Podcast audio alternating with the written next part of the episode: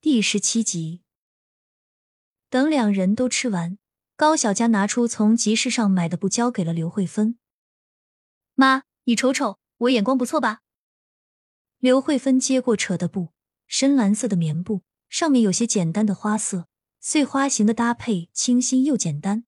摸一摸，质量还是不错的。刘慧芬看得爱不释手，喜欢得不得了。看到母亲如此开心，高小佳也觉得高兴。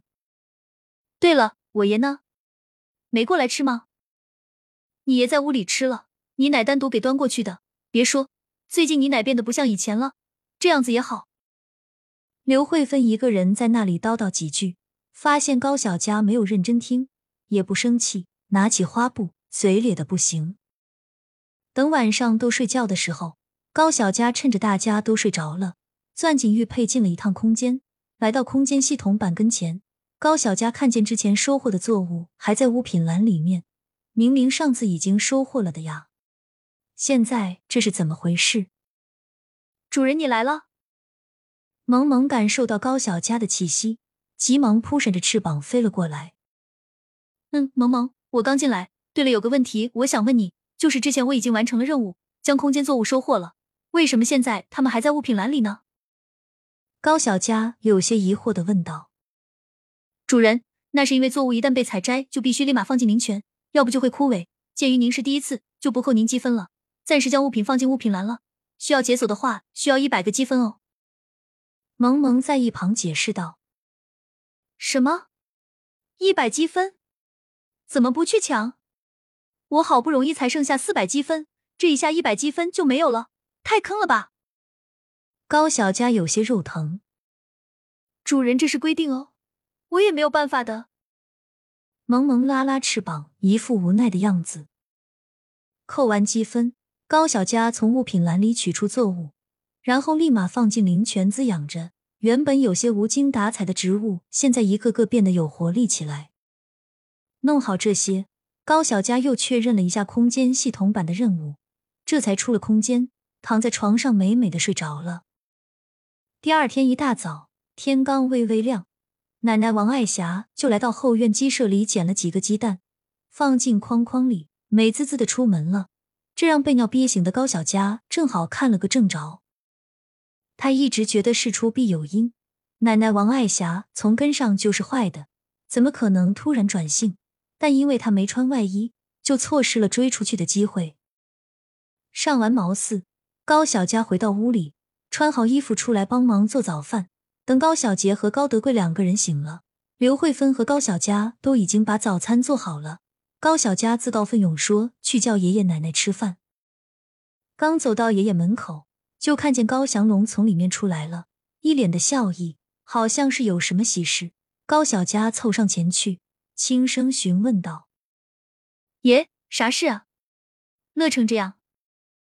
哈哈，你个小机灵鬼，这都被你看出来了？还不是你姑姑，他又有了这个孩子，隔了这么久又有了，不容易啊！”高祥龙乐呵呵的说道：“我姑又有了，那可要恭喜爷爷了，又要做老爷喽。”高小佳微笑着恭喜高祥龙，对这个小生命的到来说不上高兴，也说不上厌烦，只要不是像孙兆辉一样就行。哈哈，是啊，又要做老爷了。这次说好了，孩子生下来我管，你奶还有你姑都不插手。高祥龙的话无疑是个炸弹，怪不得奶奶去鸡舍里拿鸡蛋，怪不得爷爷最近再也不提吵架的事情，原来都是因为这件事情啊。高小佳知道高祥龙以前一直因为对高德香疏于管教而自责，虽然后面生了孙朝辉，但他一直也没机会插手。如今王爱霞母女二人肯将孩子交给高祥龙，无外乎爷爷会这么高兴了。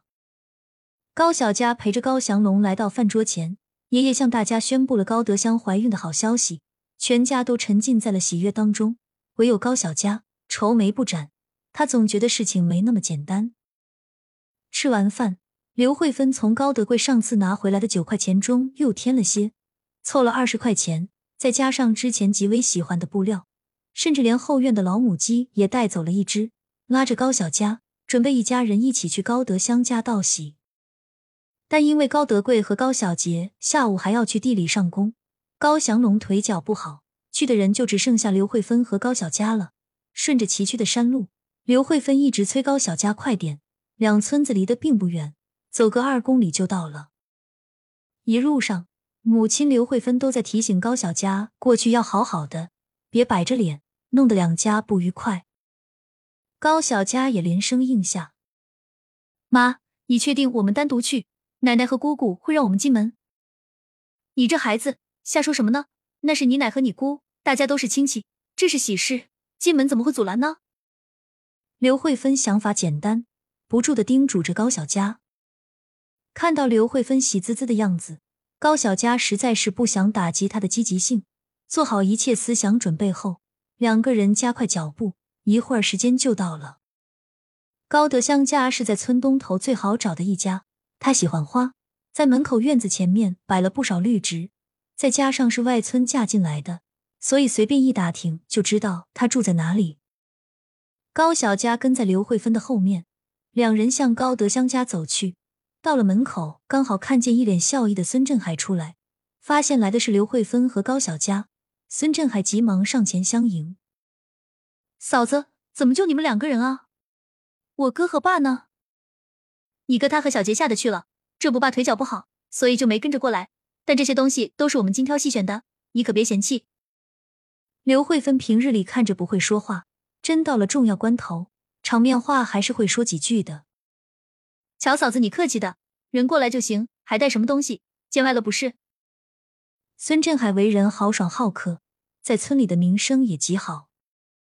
刘慧芬连连摆手，笑着说道：“请归请，礼归礼，一码事归一码事。小姑子也是我们的亲人，拿点东西应该的。况且怀孕了是大喜事，我们也希望可以多沾沾喜气嘛。”孙振海听后哈哈大笑两声，招呼高小佳和刘慧芬进屋里坐。一进门就看到从内屋出来端水的王爱霞，瞧见刘慧芬他们也来了，手里还提着东西。王爱霞的脸笑得跟朵菊花一样。开心的招呼他们坐下。倒是里屋的高德香听见是高小佳来了，心里还惦记着当初给出去的五十块钱，不愿意先连出来相见。妈，你说你来了也不说一声，要不是今天爸说了句，我们都不知道这回事。刘慧芬笑着说道：“这事儿啊，怪我怪我，实在是太高兴了，所以一大早就过来了，忘记跟你们说一声了。”王爱霞假意抽抽嘴巴。笑意一直不减，高小佳也在一旁假意陪笑，嘴巴都快抽筋了。直到快吃晚饭的时候才结束。王爱霞说她要陪高德香几天，害怕孩子胎相不稳，叮嘱刘慧芬回去别忘了报平安，就笑呵呵的进屋了。谁也没注意到，王爱霞转身的那一刻，脸就掉了下来，眼中闪过一丝恨意。